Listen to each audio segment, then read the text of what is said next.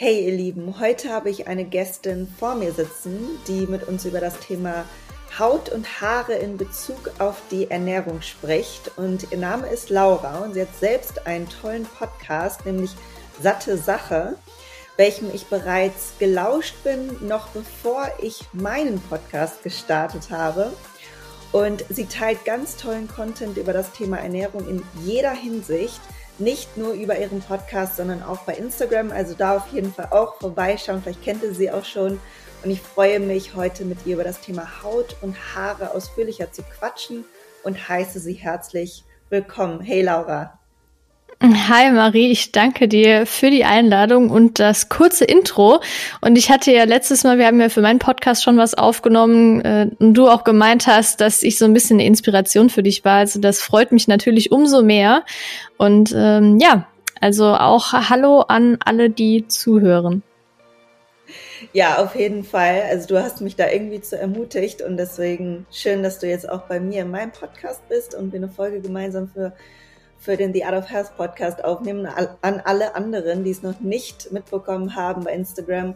Ähm, genau, Laura hat auch eine Folge mit mir aufgenommen. Da haben wir über die Muskelaufbaumythen gesprochen und ich glaube, das könnte für euch auch interessant sein. Deswegen auf jeden Fall nochmal reinhören. Ja, vielleicht kannst du uns einfach mal deine Vorgeschichte erzählen mit dem Thema Haut und Haare und wie das Thema überhaupt bei dir präsent geworden ist. Ähm, gab es da irgend eine Phase in deinem Leben, wo du mal schlechte Haut hattest oder schlechte Haare oder wie bist du darauf aufmerksam geworden, hast dich dafür interessiert? Ja, es gab auf jeden Fall solche Phasen in meinem Leben. Vielleicht muss ich da kurz zurückspulen. Also mit 14 habe ich angefangen, die Pille zu nehmen. Ich denke, du bist ja genauso alt wie ich. Damals war das irgendwie so in der Pubertät äh, noch nicht so aufgeklärt wie heutzutage. Und da war klar, Pille Mittel der ersten Wahl, was Verhütung betrifft und so, habe ich dann auch genommen und dachte mir dann aber mit 19, also jetzt mittlerweile vor acht Jahren, acht, neun Jahren, dass ich das eigentlich nicht mehr will. So diese ganzen synthetischen Hormone und so wollte ich nicht mehr nehmen und dachte, komm, setz mal die Pille ab, guck, was passiert.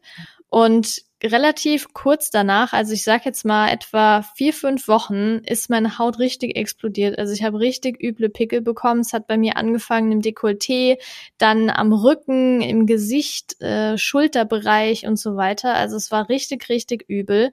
Zudem kam noch, dass ich generell schon als kleines Kind Neurodermitis hatte und das ist ja auch eine Hauterkrankung, die immer mal wieder in Schüben kommen kann es gibt viele, die haben die so sehr im Griff, dass gar kein Schub mehr kommt. Aber bei mir kam, als ich die Pille abgesetzt habe, eben ein Schub. Das heißt, ich hatte extreme Pickel bis hin zu Akne plus Neurodermitis gleichzeitig. Und das hat sich sehr, sehr lange bei mir gezogen. Ich hatte auch relativ gleichzeitig sogar meine Ernährung noch umgestellt, und zwar auf vegan. Und dachte am Anfang erst, warum ist meine Haut jetzt so schlecht, wenn ich mich vegan ernähre? Hab das hm. dann erstmal darauf geschoben, bis ich mich ein bisschen mehr informiert habe und dann rauskam, hey, das kann auch hormonell bedingt sein, weil vorher ist es ja so, dass der ja, Hormonhaushalt relativ, was heißt relativ, der wird ja künstlich aufrecht erhalten ähm, und schwankt ja dann nicht wirklich wie in dem natürlichen Zyklus. Und wenn aber die Pille abgesetzt wird, muss es sich erstmal nochmal daran gewöhnen. Ne? Also bei mir waren das ja ungefähr fünf Jahre und die Haut dachte dann, beziehungsweise der Hormonhaushalt an sich dachte dann, oh mein Gott, was ist hier eigentlich los? Ich muss jetzt hier gerade mal klarkommen und das wieder in den Griff bekommen. Und dementsprechend hat sich das dann über meine Haut geäußert. Also zusammengefasst, ich hatte ganz akut, sage ich mal, drei Jahre, in denen meine Haut richtig, richtig schlimm war, was Pickel betrifft. Ich möchte da jetzt niemanden entmutigen. Das ist, glaube ich, eher die Ausnahme bei mir. Also die meisten, mit denen ich gesprochen habe, bei denen waren das so ein paar Monate und dann hat sich das wieder eingependelt. Und da ist es dann eher so, dass man in Richtung Menstruation, also wenn dann die Blutung kommt, dass da die Haut noch mal ein bisschen schlechter wird. Also hormonell bedingt, aber nicht so extrem wie bei mir. Mm. Darf ich fragen, wie lange das gedauert hat, bis du deine normale Blutung wiederbekommen hast? Das hat, glaube ich, vier, fünf Monate gedauert ungefähr. Mm, ja. Ja, da sieht man, wie lange das nach dem Absetzen der Pille eben auch dauern kann. Ne? Das ist, bei mir hat das ja ein Jahr gedauert, einfach weil noch ja, Sport und das ganze Thema dazu kam. Aber Das ist echt alleine nur, selbst wenn alles andere stimmt, kann das einfach so lange dauern, bis die synthetischen Hormone raus sind. Mhm. Und wie war das für dich so psychisch? Ich meine, wenn man Akne hat und Neurodermitis und die Haut irgendwie im Gesicht auch schlecht ist. Ähm, ich hatte nämlich auch mal eine Phase, wo die schlechter war. Und mich hat das psychisch so belastet. Also ich, dann denke ich auch Tag und Nacht daran und versuche irgendwie darin rumzufuchteln, was natürlich das Schlimmste ist. Aber wie bist du damit dann psychisch zurechtgekommen? Das frage ich mich auch. Also, wie du gesagt hast, das kann extrem belasten. Ich glaube, bei mir war natürlich auch ein Faktor, dass ich schon einen Freund hatte damals. Und ich glaube, das ist auch oft so, dass man sich denkt, ich habe jetzt keine Partnerin, ich habe keinen Partner, wenn man damit Probleme hat und dann ist einem das, glaube ich, noch ein bisschen unangenehmer, kann ich mir gut vorstellen.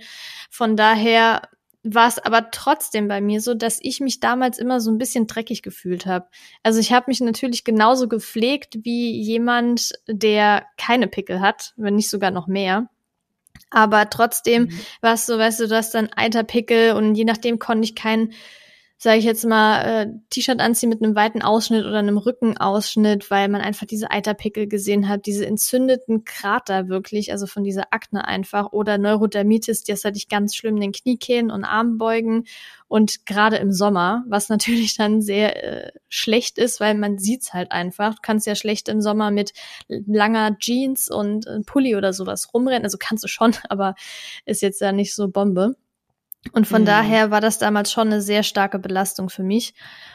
Mm, und als es dann im Gesicht war, war natürlich noch mal ein bisschen stärker, weil das hast du ja so oder so gesehen.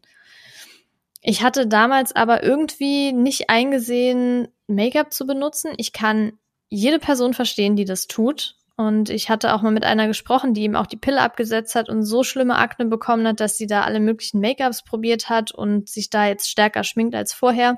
Es gibt ja viele, die präsentieren das sehr stark bei Instagram, was ich auch extrem bewundernswert finde. Ich hab's in Maßen geteilt. Also ich hatte damals ja schon mit Instagram angefangen und so. Und YouTube ja sogar damals noch. Und hatte das natürlich auch so ein bisschen geteilt, aber ich habe mich trotzdem teilweise geschämt dafür. Mhm. Ähm, ja, aber es ist wirklich sehr, sehr belastend. Ja, ich kann das total verstehen und ähm, das hilft, glaube ich, auch vielen, wenn, wenn man das mal hört, also wenn man selber betroffen ist, dass man das von jemandem hört und wie ähm, ja du jetzt letztlich damit auch umgegangen bist ich habe da schon ganz oft die Story mit der Pille auch im Hintergrund ähm, gehört. Und wenn man dann gerade schon irgendwie so Veranlagungen hat für Hautprobleme, dann äh, alles auf einmal hat, das ist auf jeden Fall heftig. Hattest du dich für die vegane Ernährung entschieden? Und sorry, falls ich das jetzt überhört hatte und du das schon gesagt hast, aber weil du dachtest, das wäre jetzt die Lösung vielleicht auch für die Haut oder kamen noch andere Hintergründe dazu? Ähm, warum du dann dich für die vegane Ernährungsweise entschieden hast? Jetzt, wenn du fragst, mir fällt auch ein, ich glaube, bei mir kam die vegane Ernährung zuerst und ziemlich schnell später das mit der Pille. Ähm, bin mhm. ich mir mhm. ziemlich sicher, dass es doch so rum war. Also die vegane Ernährung hatte ich damals primär für mich persönlich aus ethischen Gründen gemacht, aber mein damaliger Partner hatte auch Probleme mit Reizdarm hat da alles Mögliche probiert und dann sind wir irgendwann auf die vegane Ernährung gestoßen und dann hat er das probiert und ich dachte mir so, ja, gerade aus ethischer Sicht ist es ja eigentlich schon ganz cool und versucht das einfach mal. Also ich hatte jetzt nicht irgendwie gedacht, mir geht's schlecht und ich mache das jetzt auch aus gesundheitlichen Gründen, wobei ich sagen muss, ich habe nachdem ich die Ernährung umgestellt habe, so nach ein paar Wochen gemerkt, dass ich keinen Mittagsschlaf mehr habe äh, brauche. Also ich habe kein krasses Mittagstief mehr. Ich bin nicht mehr so müde generell. Ich habe mehr Energie. Ähm, mittlerweile brauche ich eigentlich nie einen Mittagsschlaf, auch, außer dass ich mir kurz die Augen zumache, wenn ich keine Ahnung Foodkoma bin oder wenn ich schlecht oder kurz geschlafen habe. Nur damals war das wirklich so fester Bestandteil von meinem Tag und generell auch eher so ein bisschen antriebslos. Und das hat sich extrem verändert bei mir, also gerade was das Gesundheitliche betrifft. Und ja, bei dem Reizdarm, das hat sich auch also es war komplett weg nach ein paar Monaten. Aber wie gesagt, dadurch, dass ich erst mit der veganen Ernährung angefangen habe, hatte ich jetzt nicht die Intention, meine Haut zu verbessern, weil die unter der Pille eben auch sehr gut war. Mm. Ja. Okay, und dann hast du ähm, genau die Pille abgesetzt. Die Periode kam so nach vier bis fünf Monaten. War das auch der Zeitpunkt, wo sich alles andere dann mit der Haut eingependelt hat? Oder welche Maßnahmen haben dazu geführt, glaubst du, dass die Haut dann sich irgendwann wieder verbessert hat? Weil du hast ja jetzt ein wundervolles Hautbild. Schön wär's, ja.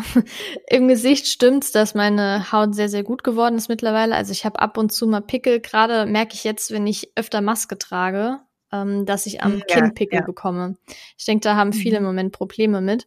Und ansonsten ja. habe ich aber immer noch am Rücken Probleme mit Pickeln. Also ich habe auch extrem viele Narben am Rücken und immer wieder Probleme mit Pickel. Und ich sag dir ganz ehrlich, ich habe absolut keine Ahnung, was ich noch alles machen soll. Ich war bei der Kosmetikerin, die hat das ausgereinigt. Das wird fast noch schlimmer. Ja, keine Ahnung. Also wirklich alles Mögliche schon probiert. Wenn ich zum Beispiel im eher südlichen Regionen bin, in denen die Luftfeuchtigkeit höher ist, zum Beispiel am Meer oder so, war ich einmal in Brasilien, da hatte ich nämlich, das war zu der Zeit, in der ich akut Neurodermitis und eben Akne hatte. Und nach, das ist kein Scherz, nach drei Tagen war alles weg. Also ich war wirklich drei Tage dort am Meer und es war komplett alles weg. Wow. Das war der absolute Burner und ich kann jetzt natürlich schlecht dorthin ziehen, ne? Aber da hat mir das nochmal gezeigt und ich musste keine Pflegeprodukte nutzen. Also ich hatte meine Haut nie mhm. eingecremt, nur mit Sonnencreme. Aber selbst da, als ich zum Beispiel jetzt, wenn keine Ahnung, ich meinen Rücken eincreme oder so, ne, das ist ja mit Sonnencreme super ekelhaftes Gefühl einfach und habe auch das Gefühl, dass ich danach eine Pickel-Explosion habe. Da gibt's mit mhm. Sicherheit auch noch mal gute Sonnencremes, die nicht so sind, aber ich habe leider noch nichts rausgefunden. Jedenfalls war das da so gut, dass ich damit auch gar keine Probleme hatte. Bedeutet also, dass zum Beispiel auch das Klima einen extrem großen Einfluss darauf hat, wie die Haut, wie das Hautbild ist. Aber ich habe auch super, super viele Cremes, Pflegeprodukte ausprobiert. Und es gibt mittlerweile ein paar, die mir helfen. Und was ich auch gemerkt habe, ist, dass zum Beispiel, wenn die Pickel sehr, sehr stark entzündet sind, dass mir so eine Zinksalbe hilft oder auch Teebaumöl. Also so an, sage ich jetzt mal, Hilfsmittelchen ähm, aus der, gut, okay, Zinksalbe ist jetzt nicht unbedingt aus der Natur, aber ich sage jetzt einfach mal Sachen, die man sich einfach so kaufen kann. Wenn mhm. ich Sport gemacht habe, gehe ich sofort duschen, ähm, weil ich auch ja. gemerkt habe, wenn ich länger warte, dann äh, zieht der Schweiß natürlich auch irgendwie in die Haut ja. ein, verstopft die Poren und so. Also das ist auch eine Sache, die mir auffällt, wenn ich nicht immer direkt danach duschen gehe. Mhm. Und dann merke ich auch, wenn ich super viel zum Beispiel Zucker oder verarbeitete Lebensmittel esse, dass meine Haut auch schlechter wird. Und ja. wenn ich das dann wieder weglasse und mehr drauf achte, dann wird die Haut auch besser. Aber sie ist, ich hatte ja, glaube ich, gerade eben schon gesagt, kommt auch wirklich drauf an, in welcher Phase des Zyklus ich bin. Also kurz vor der Menstruation und währenddessen danach noch kurz ist es deutlich schlimmer als in den anderen Phasen. Ja, ja, das macht total Sinn und ich kenne das auch, also gerade mit dem Sport, dass ich das so am Sport BH, wenn ich den den ganzen Tag dann trage, ja. wie so kleine rote Pickelchen schon kommen und ich habe nie am Körper eigentlich Pickelchen, aber ich merke das dann auch, dass es einfach absolut nötig ist, mich einfach kurz abzuduschen. Mhm. Ähm, schon mal nach dem Sport, das kann ich auch definitiv bestätigen. Voll, ne, diese und, Träger ja. hinten, gerade die ja. über Kreuz gehen. Ja, ja, das merke ich auch mal extrem. Genau, und das Klima definitiv, wir sind ja immer in anderen Klimazonen und äh, ich habe ja periorale Dermatitis, hat sich irgendwie total krass an, finde ich, aber das ist hier, das habe ich auch schon mal bei Instagram geteilt, ähm, um den Mund herum, manche haben das auch an anderen Stellen. Ähm, das ist bei mir nicht so doll, Gott sei Dank ist auch schon stark zurückgegangen. Da sollte zum Beispiel gar nichts drauf, auch kein Make-up oder so, mhm. was ich halt wirklich nur in ganz bestimmten Situationen, wenn ich Videos mache oder so, dann mache ich mal was drauf, aber sonst nichts und manchmal ist es auch komplett weg. Und ein ganz wichtiger Punkt bei mir ist das Thema ähm, Schlaf und Stress. Und da würde mich mal interessieren, wie das bei dir ist. Also gerade wenn du sagst, in Brasilien war alles weg, vielleicht warst du da im Urlaub und warst da total äh, relieved und gar, gar kein Stress vorhanden. Also kam das mit dazu? Ähm, oder merkst du das generell auch jetzt im Alltag, dass es eine Rolle spielt? Also, dass ich damals vor allem in den ersten drei Tagen eher ja weniger Stress hatte, stimmt auf gar keinen Fall, weil die ersten Tage ah, okay. waren super stressig und Jetlag und alles Mögliche. Also daran kann es nicht gelegen haben. Aber wie du sagst, ich merke mittlerweile wirklich auch, dass das stressbedingt ist. Also wenn ich jetzt zum Beispiel auch eine Zeit habe, in der ich sehr viel Stress habe, den ich wirklich ausgleichen kann, wenig oder schlecht schlafe, dann spüre ich das schon auch an meiner Haut. Ich kann natürlich nicht eine extreme Kausalität jetzt feststellen, aber schon eine Korrelation, also dass es irgendwie gleichzeitig auftritt. Ob das nur deshalb ist, kann ich schlecht sagen. Kann auch sein, weil wenn ich Stress habe und wenig Zeit, dass ich dann noch generell ungesünder esse. Mhm. Von daher ja. ist es wahrscheinlich so, ja, viele Sachen, die da mit reinspielen, dann zusammenkommen.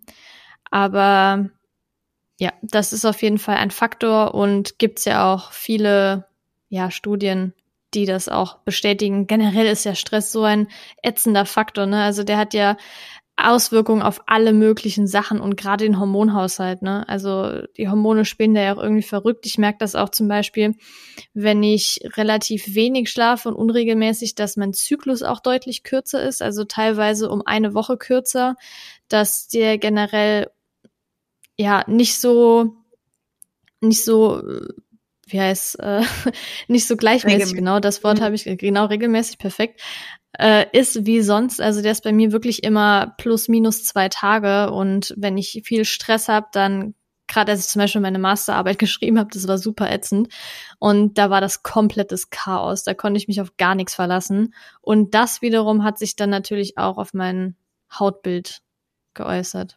Spannend. Und was ähm, hast du denn dann noch unternommen oder investigiert im, hinsichtlich der Ernährung, um dein Hautbild weiterhin zu verbessern? Oder was kannst du für Tipps an die Hand geben, wenn man jetzt schaut, wie kann ich aus Ernährungsperspektive, weil ne, Stress und andere Lifestyle-Faktoren ja, aber was kann ich bei der Ernährung machen, damit meine Haut das Optimum erreichen kann, sagen wir jetzt mal so, also damit man damit noch unterstützen kann.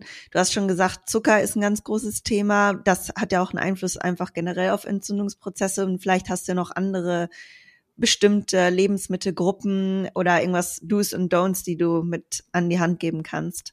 Ja, auf jeden Fall. Du hast gerade schon Entzündungsprozesse angesprochen. Es gibt ja die antientzündliche Ernährung Kurz gefasst sind das Lebensmittel, die einen antientzündlichen Effekt haben, bedeutet also gut gegen Entzündung helfen oder Entzündungsprozesse im Körper gut abwickeln und abwehren können.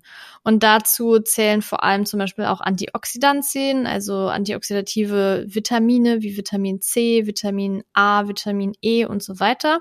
Vitamin D zum Beispiel auch hat antientzündliche Effekte. Und dann gibt es dementsprechend auch Lebensmittel, die diese Inhaltsstoffe, auch sekundäre Pflanzenstoffe zum Beispiel, enthalten. Und das sind vor allem, was Obst und Früchte betrifft, Beerenfrüchte. Die haben sehr großes Potenzial, gerade sowas wie Blaubeeren, Brombeeren, Himbeeren und so weiter. Aber auch hm. grünes Blattgemüse wie Spinat. Gut, der Winter ist jetzt Gott sei Dank äh, vorbei, aber auch sowas wie Kohlgemüse, Grünkohl. Dann haben wir Pseudogetreide, Hirse, Quinoa, aber auch generell Getreide. Hier am besten Vollkorngetreide, weil ja auch in dem, in der Schale des Korns relativ viel Nährstoffe enthalten sind, die, wenn das geschält ist, natürlich wegfallen. Dann mhm. ungezuckerte Getränke. Also es gibt ja, hast ja bestimmt auch schon mal drüber gesprochen, diese ganzen Detox-Kuren mit diesen Säften halte ich persönlich nix von. Also alle, die schon mal äh, mich bisschen näher gestalkt haben, was ich so erzähle, wissen auch, dass ich da nichts von halte. Ich gehe mal davon ja, aus, du hast eine sehr ähnliche Meinung. ja, es, das Problem ist halt einfach, dass, also es gibt natürlich, wenn man jetzt sagt, ich möchte so eine Art Detox-Kur machen und sich dann gesünder ernährt, im Sinne von, hey, ich esse jetzt zum Beispiel zwei Wochen lang gar keine verarbeiteten Lebensmittel, das Zucker komplett weg, streich vielleicht auch potenzielle Unverträglichkeiten beziehungsweise Lebensmittel, die Unverträglichkeiten auslösen könnten, wie Milchprodukte oder teilweise auch Getreide. Fructose kann ein Thema sein, Histamin und schau, wie es mir dann geht. Aber bei den Säften sehe ich oft das Problem, dass die ja, auch wenn die teilweise frisch gepresst sind, wenn man das selbst macht, ja trotzdem nicht mehr alle Nährstoffe enthalten, weil ja auch der Saft entzogen wurde und ja jetzt nicht wie wenn du keine Ahnung, sag ich mal, den Spinat so als Salat isst, da ist natürlich noch viel, viel mehr drin, als wenn du den Spinat jetzt äh, als Saft zu dir nimmst. Ja. Und zudem kommt da ja auch oft noch, äh, dass sehr viele Früchte enthalten sind, die teilweise sehr einen hohen Fructosegehalt haben. Jetzt nicht unbedingt Beerenfrüchte, sondern andere Sachen wie Äpfel, Bananen, Birnen, Trauben und so weiter. die ja. natürlich an sich auch gesund sind, aber vor allem, wenn man es als ganzes Lebensmittel isst und eben nicht als Saft. Und zudem kommt dann auch noch, wenn du das als Saft oder Smoothie trinkst, und ich habe zum Beispiel damals jeden Tag Smoothies und Säfte getrunken, kann das sich auch auf deine Blutfettwerte auswirken, weil das eben auch von der Verstoffwechslung her anders ist, wenn zum Beispiel, wenn wir Kohlenhydrate essen. Dann mhm. merkt sich schon, die merkt man schon im Mund, hey, hier kommen Kohlenhydrate an, lass mal äh, Amylase spalten und so weiter, beziehungsweise Amylase produzieren, die dann letztendlich die Kohlenhydrate schon im Mund spaltet oder anfängt zu mhm. verdauen. Wenn du ja. jetzt und dann muss das natürlich zerlegt werden. Also wenn du jetzt äh, keine Ahnung Reis isst oder so, dann muss das natürlich mehr zerlegt werden oder ein Apfel am Stück, als wenn du das nur trinkst. Das geht dann relativ mhm. schnell durch deinen Körper, muss nicht mehr viel passieren und dementsprechend kann der Körper das auch viel schneller verarbeiten, aber was ja auch nicht immer gut ist. Ja. So, und um jetzt nochmal darauf zurückzukommen mit diesen ganzen Detox-Kuren. Ich finde, es ist besser, man stellt seine Ernährung langfristig um, weil dann braucht man solche Detox-Kuren erst gar nicht. Ja. Ob die wirklich notwendig sind, ist nochmal ein anderes Thema, will ich jetzt kein großes Fass hier aufmachen. Aber nichtsdestotrotz macht es mehr Sinn, diese ganzen Lebensmittelgruppen, ich bin ja auch noch nicht ganz fertig mit den, mit den Tipps für die Lebensmittel, integriert. Ja, sorry, ich wollte dich da nicht mit aus dem Konzept bringen. Nee, nee, das ist ja wichtig, das ist super wichtig, dass wir das ansprechen, weil das auch dazugehört einfach. Mhm. Ähm, und das, das ganze Detoxen, Entzündungshemmend und so weiter. Ja. Also passt auf jeden Fall sehr gut. Und als nächstes natürlich auch sowas wie Nüsse, Nussmuse, Samen und pflanzliche Öle, aber pflanzliche Öle jetzt nicht im Sinne von ähm, Sonnenblumenkernöl, Distelöl, was es nicht alles gibt, sondern eher Omega-3-reiche Öle, wie zum Beispiel Rapsöl oder Leinenöl, aber auch so ein gutes Olivenöl. Also jetzt nicht so ein billig Olivenöl, sondern wirklich auch eins, wo noch, das auch so ein bisschen bitter noch schmeckt, weil dann merkt man, dass da eben noch viele ähm, Antioxidantien enthalten sind.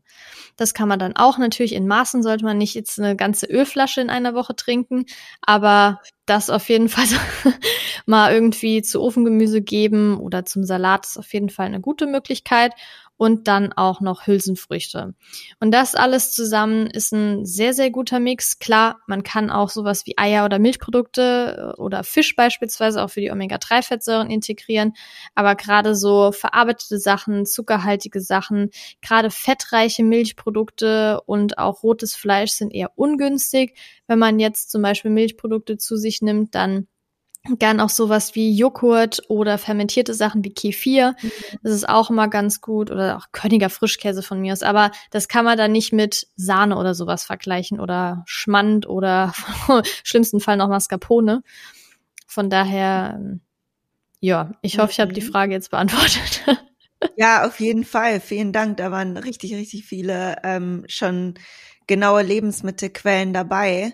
Mhm. Und ähm, das heißt, genau, möglichst immer alles äh, sehr, sehr unverarbeitet essen. Und das, da kam mir eine Frage aus, ich weiß jetzt gerade selber nicht. Ich meine, wenn man jetzt so ein, nochmal zum Saft zurück, wenn man jetzt so den Saft da rauspresst, dann sind die Ballaststoffe doch auch nicht mehr enthalten, oder? Ich ja, meine, also da die kommt Schale hat ja, ja.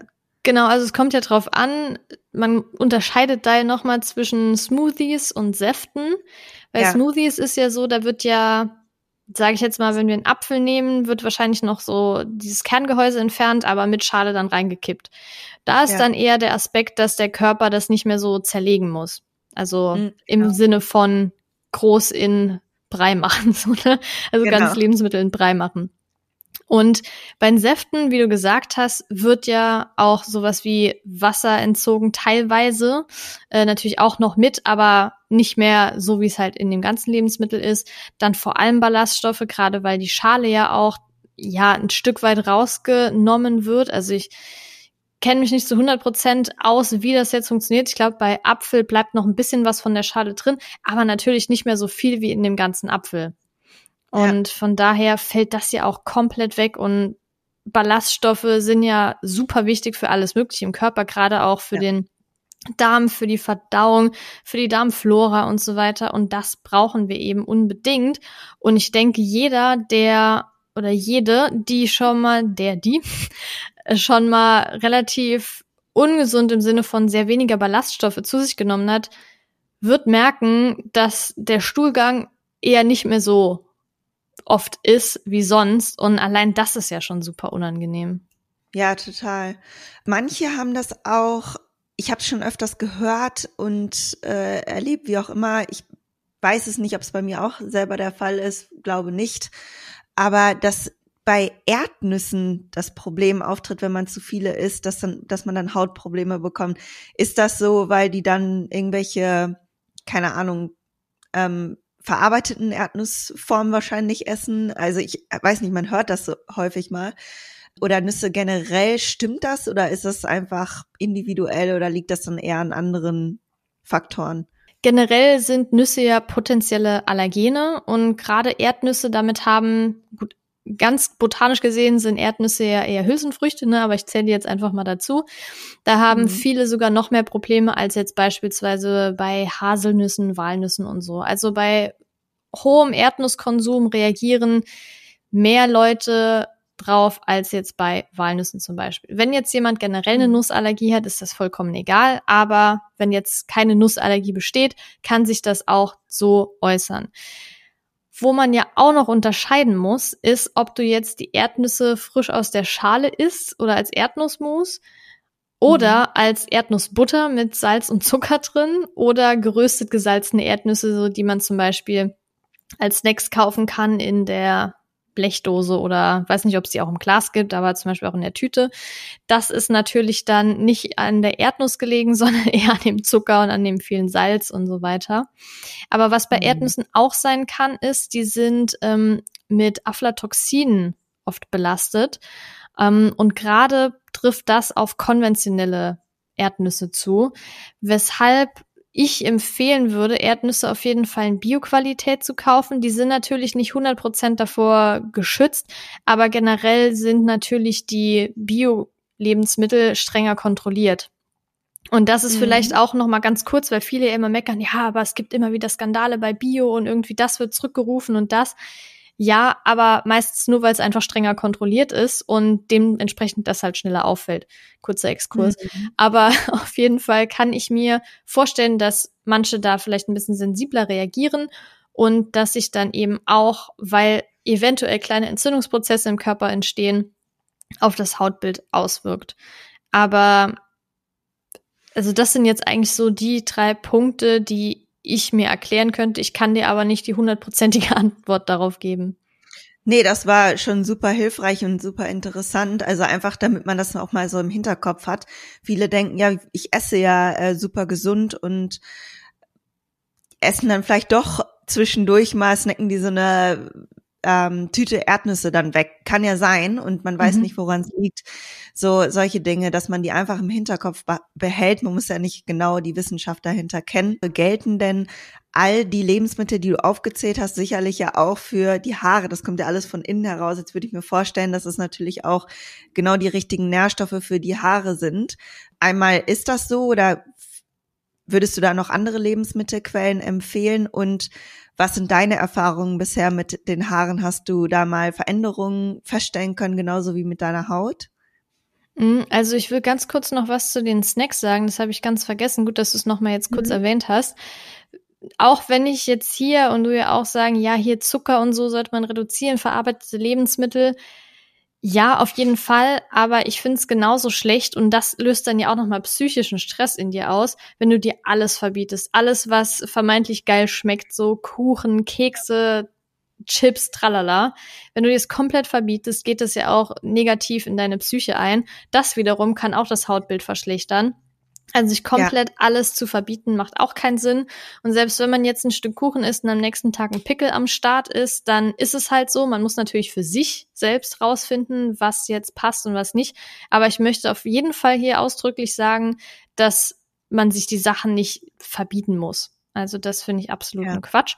Und auf deine ja. Frage zurückzukommen. Ach so, sag mhm. gerne noch was dazu, wenn du auch noch was hast. Ich finde das super, dass du das, dass du das sagst, weil ähm, gerade meine Hörerinnen, die denken ja gerne in Schwarz-Weiß und mhm. das ist sehr gut, nochmal diesen Appell hier zu liefern. Also vielen, vielen Dank und Genau, wenn wir sowas sagen, dass Zucker ein Einflussfaktor sein kann, dann bitte nicht raushören, aha, also am besten kein Zucker essen. Nein, sondern genau. am besten Zucker minimieren und in Maßen essen. So. Und alles andere, was Stress ergibt, ist wiederum schlecht. Deswegen Schwarz-Weiß-Denken am besten vermeiden. Finde ich gut, dass du es gesagt hast. So. Jetzt Thema Haare. Genau. genau, ja, mit Haarausfall hatte ich auch sehr starke Probleme, nachdem ich die Pille abgesetzt habe, ist eben auch hormonell bedingt. Man kann aber sagen, dass sowohl Haut als auch Haare genetisch bedingt sein können. Also zum Beispiel meine Mutter hat auch sehr starke Probleme mit trockener Haut bis hin zu Neurodermitis, was sich dann auch bei mir wieder gespiegelt hat. Es gibt manche, da zieht sich das durch Generation oder auch Schuppenflechte, Psoriasis genannt, ist ja auch oft, dass sich das von Generation zu Generation irgendwie weitergibt. Akne auch teilweise, aber ich glaube, das ist noch eher hormonell bedingt. Mm, und Haare auf jeden Fall auch. Also es kommt drauf an, gerade bei, ich glaube, gerade bei Männern ist es ja auch so, dass der Haarausfall früher anfängt. Also es nennt man auch, ähm, also es gibt ja diesen kreisrunden Haarausfall, was ja auch eine Erkrankung ist, weil der Körper da irgendwie gegen kämpft. Und dann gibt's ja auch den normalen Haarausfall, der mit dem Alter kommt. Und das tritt meistens bei Männern früher auf als bei Frauen. Und wenn das jetzt aber zum Beispiel relativ früh auftritt, wie jetzt sage ich mal in unserem Alter mit Ende 20, dann hat das meistens eher andere Auswirk äh, andere Gründe als das Alter. Und das sind zum einen, wie wir jetzt schon öfter gesagt haben, klar hormonell, dann aber auch Stress, dann definitiv Nährstoffmängel. Also es gibt ja viele Nährstoffe, die jetzt gerade besonders äh, auf bezogen äh, auf Haare und Haarausfall bezogen sind. Das ist zum Beispiel Zink und Biotin, die sind, glaube ich, so am bekanntesten. Und die sind auch mhm. oft in diesen ganzen Nahrungsergänzungsmittel drin, die extra für Haut, Haare sind. Dann aber auch Eisen, Vitamin B12, Omega-3-Fettsäuren und äh, in Kombination mit Eisen auch Vitamin B12 und Folsäure oder Folat. Und das sind alles so Nährstoffe, die Haarausfall auslösen können. Leider sind diese ganzen Symptome von Nährstoffmängeln relativ unspezifisch oft. Ähm, Gerade sowas wie Haarausfall ähm, oder stärkeres Kälteempfinden, schlechteres Hautbild und so, trockene Haut und so weiter oder Müdigkeit beispielsweise. Eigentlich kannst du zu jedem Nährstoffdefizit Müdigkeit als Symptom deuten. Mm. Aber trotzdem sind das so Nährstoffe, die typisch dafür sind. Und dementsprechend finde ich es eben auch wichtig, darauf zu achten. Also man kann bestimmte Sachen natürlich auch durchs Blut testen lassen, also gerade so Eisen oder Eisenspeicher, Vitamin B12 und Vitamin D. Omega-3-Fettsäuren, es gibt so einen ähm, Fettsäureindex, den man machen kann. Das ist auch mhm. übers Blut, da wird halt die Fettsäurezusammensetzung in deinem Körper bestimmt und da siehst du dann halt auch, wie die ist. Bei vielen ist es leider sehr, sehr stark in Richtung äh, Vitamin, sage ich schon, Omega-6-Fettsäuren oder gesättigte und Transfettsäuren. Das bedeutet, man sollte ja ungefähres Verhältnis 5 zu 1 von Omega-6 zu Omega-3-Fettsäuren zu sich nehmen. Bei den meisten ist das Verhältnis äh, 10, 15 zu 1. Und das wiederum kann dann natürlich auch negative Folgen haben. Und Zink ist sehr, sehr schwierig im Blut zu bestimmen. Da gibt es dann auch so eine Haarmineralanalyse. Ich weiß nicht, ich habe noch nie erfahren, dass das Ärztinnen machen. Aber kann man ja mal irgendwie fragen oder woanders. Ich kenne mich damit jetzt nicht so genau aus. Aber auf jeden Fall. Gemacht. Ach echt? Wie war das? Ja. Ähm, ich habe das bei, ich glaube, das war bei Verisana gemacht. Verisana, mhm. da kann man ja auch einen Schilddrüsentest und andere Hormontests einschicken. Finde ich ganz angenehm eigentlich. Empfehle ich auch öfters mal Kunden. Haarmineralanalyse ist ja jetzt ähm, keine Ahnung, ob das wirklich so Sinn macht. Also, weil ich meine, was man da jetzt wirklich sehen kann, weil letztlich ist es ja schon rausgewachsen aus dem Haar. Ähm, ob das dann jetzt noch aktuell ist, dieser Mangel, das ist dann immer fraglich, finde ich weiß ich nicht, kenne mich damit natürlich auch nicht aus mit der Auswertung, ich bin keine Ärztin. Ja, das war zu der Zeit, als ich auch meine Pille abgesetzt habe und irgendwie alles durchchecken lassen wollte und meine Periode bekommen wollte und deswegen war das, glaube ich, auch nicht so wahnsinnig aussagekräftig. Aber ich habe das gemacht, fand es ganz interessant, habe letztlich aber erstmal generell Fokus mehr Essen, ähm, darauf den Fokus gesetzt, deswegen, ja, mehr habe ich erstmal nicht unternommen, aber da kann man das, glaube ich, machen. Mhm. Ich denke, was ja auch schon mal ganz gut ist, wenn man jetzt nicht direkt das Blut untersuchen lassen möchte, dass man sich mal Nährstoff im Internet eingibt und dann vielleicht Lebensmitteltabelle, also sagen wir jetzt einfach mal Zink, Lebensmitteltabelle, und da stehen ja dann die Lebensmittel, in denen Zink am meisten enthalten ist. Und dann zu schauen, esse ich davon genug in meiner Ernährung. Also man kann ja mal so ein fünf- bis siebentägiges Ernährungsprotokoll schreiben. Das muss jetzt nicht aufs Gramm abgewogen werden. Es geht nur darum, dass man sieht, mhm. welche Lebensmittel sind in meinem äh, in meiner Ernährung enthalten, was ist zum Beispiel die Hauptkomponente, also sagen wir jetzt mal Kartoffeln oder so oder Reis von mir aus und dann so in Abstufung untereinander, was so das häufigste auf dem Teller ist. Und mhm. dann sieht man ja auch oft schon, nehme ich davon genug auf oder nicht. Und mhm. das ist denke ich mal, so ein leichter Schritt, bevor man jetzt äh, das Blut untersuchen lässt oder so eine Haarmineralanalyse macht. Und da kann man doch relativ, äh, kann man auch relativ schnell rausfinden, ob man genug davon isst. Aber wie gesagt, das sind so fünf Vitamine, Nährstoffe, Mineralstoffe und so weiter, die mir geholfen haben, bei denen ich gemerkt habe, hm, da nehme ich eventuell zu wenig zu mir. Mhm. Und als ich dann, das ist zum Beispiel auch noch eine Sache, die, glaube ich, ganz hilfreich ist, wenn man jetzt nicht genau weiß, woher kommt das, dass man wirklich einen Nährstoff nach dem anderen vielleicht, sage ich jetzt mal, supplementiert oder mehr in die Ernährung einbaut, um zu sehen, was hat davon jetzt den größten Effekt. Also wenn man jetzt beispielsweise mhm. alle Sachen direkt mehr in der Ernährung ja. drauf achtet oder als Nahrungsergänzungsmittel nimmt, kann man schlecht sagen, wo, wovon das jetzt kommt, sondern ja. das wirklich so nach und nach im, sage ich mal, drei Wochen Abstand oder so. Ja, das ist ein super Tipp. Und als du dann dachtest, okay, vielleicht äh, kann ich ein bisschen mehr Zink und Eisen und dies und jenes, hast du da dann Supplemente zu dir genommen, also in Pillenform, oder hast du dir genau rausgesucht, aha, diese Lebensmittel haben mehr von diesen äh, Mineralien, also integriere ich die jetzt mehr? Ja, also die, die ich genannt habe, die fünf, die da achte ich auch sehr stark drauf und die nehme ich auch teilweise als Nahrungsergänzungsmittel. Also Vitamin D ist ja so, theoretisch kann der Körper durch Sonneneinstrahlung auf die Haut in verschiedenen Schritten Vitamin D bilden. Und die Sache ist allerdings, also du reist ja ein bisschen mehr rum, vielleicht ist bei dir eher weniger problematisch, aber gerade hier in diesen Breitengraden wird zwischen Oktober und März das nicht produziert im Körper, weil die, der Einfallswinkel von der Sonneneinstrahlung nicht so ist, dass der Körper das produzieren kann. Deshalb nehme ich in den Monaten Vitamin D. Ich lasse das immer am Ende vom Sommer, also so im Oktober, November, dass ich den Spiegel bestimmen und passe daran eben die Dosis an, dass der Wert, wenn er gut ist, erhalten bleibt oder wenn er schon relativ niedrig ist, dass ich das dann ein bisschen höher dosiere, um nochmal darauf zu kommen. Dann Vitamin B12 nehme ich generell gar nicht auf, weil ich eben keine Lebensmittel esse, die natürlicherweise Vitamin B12 enthalten. Deshalb nehme ich das auf jeden Fall. Omega-3-Fettsäuren ebenfalls, weil ich eben ja nur die pflanzlichen Omega-3-Fettsäuren zu mir nehme und dementsprechend nicht diese DHA und EPA-Fettsäuren, die ja in Fisch oder Algen beispielsweise enthalten sind, die der Körper benötigt. Und da greife ich dann auch auf ein Algenpräparat zurück in Kapselform. Und dann noch die üblichen verdächtigen Zink und Eisen, die ich ja eben genannt habe. Bei Zink ist so, das nehme ich öfter mal, wenn ich merke, dass meine Haut sehr schlecht wird. Und das war jetzt mhm. zum Beispiel gerade noch mal der Fall. Da habe ich auch so ein bisschen rekapituliert, hm, nehme ich genug Eisen über die Ernährung auf. Kritisch ist vielleicht im Moment nicht so. Mhm. Und dann nehme ich das auch. Nicht unbedingt wie eine Kur, aber meistens temporär. Also das ist jetzt keins, was ich jeden Tag nehme. Eisen nehme ich auch nicht jeden Tag. Das ist meistens so um die Periode rum.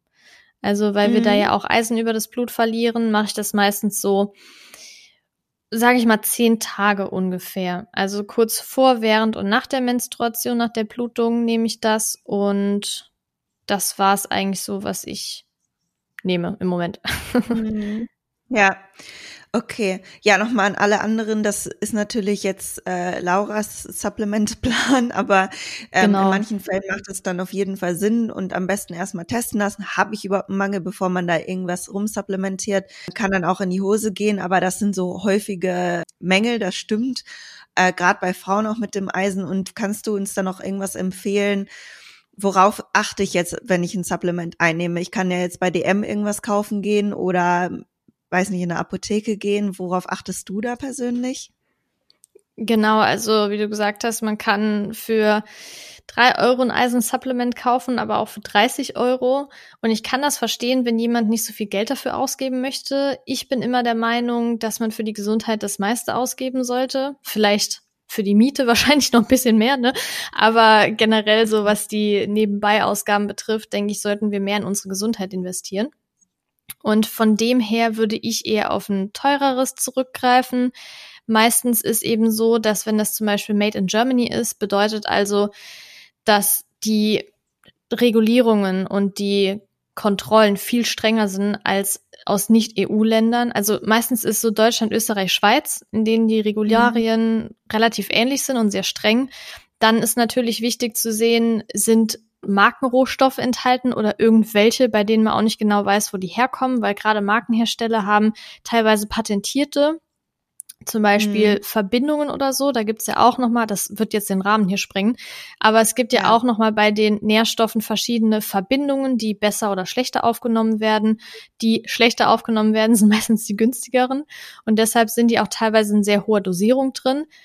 Da gibt's natürlich auch nochmal Grenzwerte und sowas, die rechtlich reguliert sind, aber nichtsdestotrotz ist es bei Markenherstellern oft das, der, der Vorteil, dass das relativ transparent ist, dass die genau sagen, hey, hier kommen unsere Rohstoffe her und bieten daher auch eine bessere Qualität, Reinheit, Sicherheit und so weiter und auch oft eine Wirkstoffgarantie, also eine Wirkungsgarantie. Dann würde ich darauf achten, dass die ja oft in Kapseln vielleicht benutzt äh, verkauft werden, weil diese Kapseln meistens magensaftresistent ist, sind. Da kann man dann auch noch mal drauf achten. Bedeutet also, die werden nicht von der Magensäure angegriffen und das ist super wichtig, denn der Körper nimmt diese Nährstoffe erst im Dünndarm auf. Und wenn die, sag ich mal, die Presstablette schon im Magen mhm. aufgelöst wird teilweise, wird das gar nicht mehr alles so richtig aufgenommen. Wenn du jetzt allerdings magensaftresistente Kapseln hast, wird das dann viel besser und mehr aufgenommen, was natürlich sehr hilfreich sein kann. Mm, und das ist einfach was, worauf ich sehr achte. Und es kommt natürlich auch, wie ich gerade gesagt habe, auf die Dosierung an. Also mhm. oftmals braucht man ja gar nicht so eine extrem hohe Dosierung, weil das ja wirklich nur eine Ergänzung sein soll. Also es ist ja nicht Sinn der Sache, Außer klar, du nimmst gar nicht auf, wie zum Beispiel Vitamin D, B12 und sowas, dass du beispielsweise bei Eisen nicht deinen Eisenhaushalt Haushalt nur durch das Supplement deckst, sondern ergänzend. Mhm. Das heißt, es reicht meistens schon, wenn in diesen Nahrungsergänzungsmittel 50 bis 80 Prozent des Tagesbedarfs enthalten sind und du jetzt nicht da komplett alles aufnehmen musst. Es sei denn, wie gesagt, es gibt einen Nährstoff, den du gar nicht über die Ernährung aufnimmst. Genau, das hast du, das wäre auch eine Frage gewesen, ob jemand quasi nur über Pillen äh, seine Nährstoffe aufnehmen könnte, theoretisch. Aber ich gehe mal davon aus, dass du das mit Nein beantworten würdest und dass ähm, alleine auch wegen der Ballaststoffaufnahme ja sinnvoll ist, Gemüse und Früchte auch mit zu integrieren, beziehungsweise unverarbeitete Lebensmittel. Ja, definitiv. Also da ist nochmal genau die gleiche Sache wie mit Säften eben. Äh, da nehmen wir halt gerade so Wasser, Ballaststoffe und sowas nicht mehr auf und auch sekundäre Pflanzenstoffe. Klar, in manchen Nahrungsergänzungsmitteln wird zusätzlich noch so ein Konzentrat an verschiedenen Extrakten hinzugefügt, um auch zum Beispiel die Nährstoffaufnahme zu verbessern von manchen Nährstoffen, die enthalten sind, gerade bei Multivitaminpräparaten oder so. Mm, aber trotzdem ist es nochmal eine ganz andere Sache, den Nährstoff über die Ernährung aufzunehmen. Man kann natürlich sagen, und ja, das stimmt auf jeden Fall, dass gerade Hülsenfrüchte und Vollkorngetreideprodukte ja auch Antinährstoffe enthalten, die die Nährstoffaufnahme reduzieren können. Bedeutet also, man mhm. nimmt, wenn du jetzt ein, keine Ahnung, Eisenpräparat hast beispielsweise, nimmst du die 50 Prozent des Tagesbedarfs eher auf als durch Hirse oder Hülsenfrüchte beispielsweise. Das stimmt auf jeden mhm. Fall. Aber nichtsdestotrotz ist es ja, geht es ja nicht nur um den Nährstoff, um den einen Nährstoff, sondern um das Gesamte. Und da ist ja noch viel, viel mehr drin als nur Eisen. Ja, absolut. Achtest du auch darauf, wie deine Lebensmittel, wie du die zubereitest? Weil ich kann das Gemüse jetzt tot kochen. Ähm, rösten, wie auch immer. Also ich höre immer, dass Dünsten das allerbeste ist. Ich persönlich liebe Ofengemüse, deswegen muss das bei mir immer so ein ganz bisschen braun sein, weil ich liebe das einfach. Und ähm, ich meine, ich esse viel Gemüse. Ich denke mal, ich habe damit den Haushalt auch so gedeckt an Nährstoffen, aber es würde mich trotzdem mal interessieren, ob du darauf speziell achtest oder das immer so irgendwie machst. Oder besonders viel roh ist zum Beispiel auch. Ich achte da teilweise drauf. Also ich koche eigentlich fast nie mein Gemüse. Meistens planchiere ich das. Ähm, oder dünste eben. Und Ofengemüse ist auf jeden Fall auch eine sehr gute Variante, aber da am besten nicht so stark erhitzen. Also ich stelle den Ofen meistens auf 150 Grad nur. Also ich verbrenne das jetzt nicht so. Und auch wenn das leicht braun ist, das ist jetzt nicht so schlimm, aber sobald es schwarz wird, ist es sehr, sehr ungesund, würde ich nicht empfehlen. Ja. Mm, oder beispielsweise, wenn ich Sachen planchiere, dann sehen wir jetzt mal Brokkoli, weil ich das sehr oft mache dann nutze ich das Brokkoli-Kochwasser meistens noch für beispielsweise Nudeln, wenn ich die dazu mache oder wenn ich noch Kartoffeln kochen will oder so, damit das auch nicht komplett verloren geht. Es gibt manche, die trinken das Wasser, ist jetzt nicht so meins, aber man kann das halt auch wiederverwenden und dementsprechend schon drauf achten, dass man das ein bisschen schonender eben kocht, zubereitet generell, um die Nährstoffe da bestmöglich noch zu erhalten. Mhm, das ist ein guter Tipp, dass man das Wasser nochmal wiederverwendet. Finde ich gut. Cool. Ja, vielen, vielen Dank. Das waren schon sehr, sehr tolle Tipps. Ich werde auf jeden Fall auch noch mal was von ähm, anwenden und äh, schauen, das fand ich irgendwie cool mit der Liste, dass ich einfach mal gucke, welche Lebensmittel esse ich eigentlich so am meisten und mhm. ob da Nährstoffe, ob ich die vielleicht noch ein bisschen mehr fokussieren kann, bestimmte Nährstoffe. Ich glaube, das ist einfach ein sehr schöner praktischer Tipp, den jeder erstmal so machen kann. Mhm. Hast du auch, also du hast ja jetzt gerade ein Buch veröffentlicht. Also das, was jetzt im Januar kam, das heißt endlich vegan, das ist ja so ein vier Wochen Einsteigerprogramm, wenn man die vegane Ernährung einfach mal testen mhm. möchte total unverbindlich, zielt jetzt auch nicht unbedingt drauf ab, dass man da für immer vegan bleibt. Und was jetzt aber, weil da kam das Thema jetzt nicht wirklich so drin vor, immer mal so ein bisschen am Rande vielleicht, aber worum es wirklich auch ein eigenes, äh, worin es auch ein komplett eigenes Kapitel Hauthaare gibt, ist das Buch, was jetzt in genau fünf Wochen, also am 9. Mai erscheint. Das heißt Plant-Based. Das schreibe ich mit der äh, Marie Alovalia zusammen, die ist Medizinerin. Und wir haben da fünf sage ich mal, Hauptthemen. Also Oberthema mhm. ist pflanzenbasierte Ernährung, nicht vegan, also plant-based. Und da geht's dann um Haut, Haare und Immunsystem. Die beiden Kapitel habe ich geschrieben. Und die Marie hat sich auf Darmgesundheit und Hormonhaushalt spezialisiert. Und da wird's dann nochmal wirklich viele Seiten allein zu den Themen geben. Toll, finde ich richtig gut, finde ich selber ultra interessant. Und äh, ich finde, sowas gibt's auch nicht so viel. Also gerade das Thema Haut und Haare. Ich habe schon ganz oft jetzt was über den Darm, weil das gerade einfach so im Fokus ist und äh, man erfährt immer mehr über den Darm, obwohl man da sicherlich auch noch ähm, sehr viel unerforscht ist. Äh, ist. Aber ich finde das sehr, sehr interessant. Was kann man eigentlich alles mit der Ernährung machen, um diese ganzen Themen zu verbessern? Und vor allem, wie hängt das beides zusammen? Weil das mhm. hast du auch schon gesagt, dass das Immunsystem einfach auch mit der Haut zusammenhängt und so weiter. Cool. Und coachst du eigentlich auch Kundinnen in diesem Bereich? Also, dass du Ernährungsberatung machst oder ähm, irgendwas in der Hinsicht? Nee, gar nicht. Also das Einzige, was ich eben mache, was zeitlich auch schon ausreicht, ähm, ist das eben bei meinem Podcast, bei Instagram, im Blog zu teilen und quasi für jeden dann so zugänglich. Aber dass ich jetzt eins zu eins oder Gruppencoachings mache, das schaffe ich zeitlich leider nicht. Ja, cool. Ja, dann kann ich da auf jeden Fall nochmal deinen Blog verlinken. Und deine Podcasts, die helfen auf jeden Fall schon sehr, sehr weiter. Ähm, das Buch verlinke ich dann auch und sobald das neue Buch veröffentlicht ist, werde ich das auch noch mal reinpacken, falls ihr den Podcast später hört. Und jetzt habe ich noch mal drei abschließende Fragen für dich, wenn du noch Zeit für mich hast.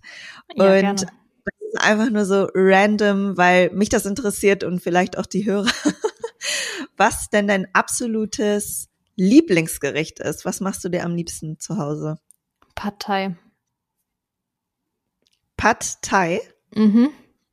Ah, okay, was ist das genau? Ich kenne das gar nicht. Das sind Reisnudeln mit Brokkoli, Frühlingszwiebeln, Karotten, dann eine Erdnusssoße und das wird dann angebraten und dann kommen noch frische Erdnüsse drauf. Also alle, die eine Erdnussallergie mm. haben, eher nicht so.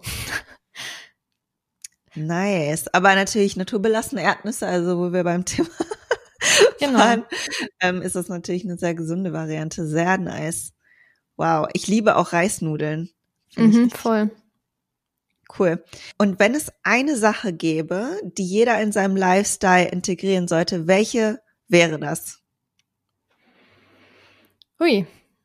Mm, gute Frage.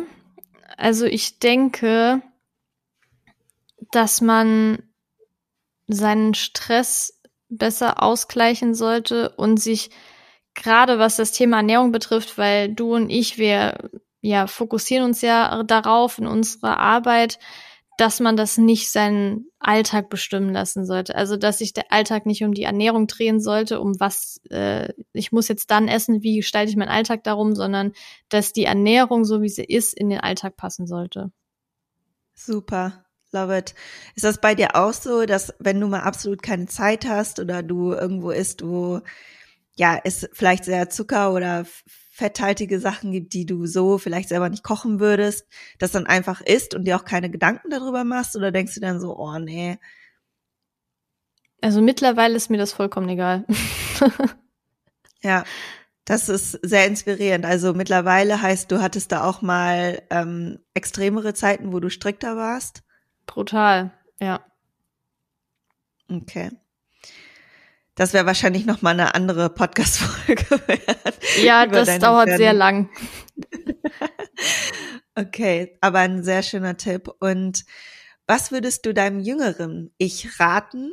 Also was hätte dir jetzt aus der Perspektive heute geholfen, wenn du noch mal so zurückblickst?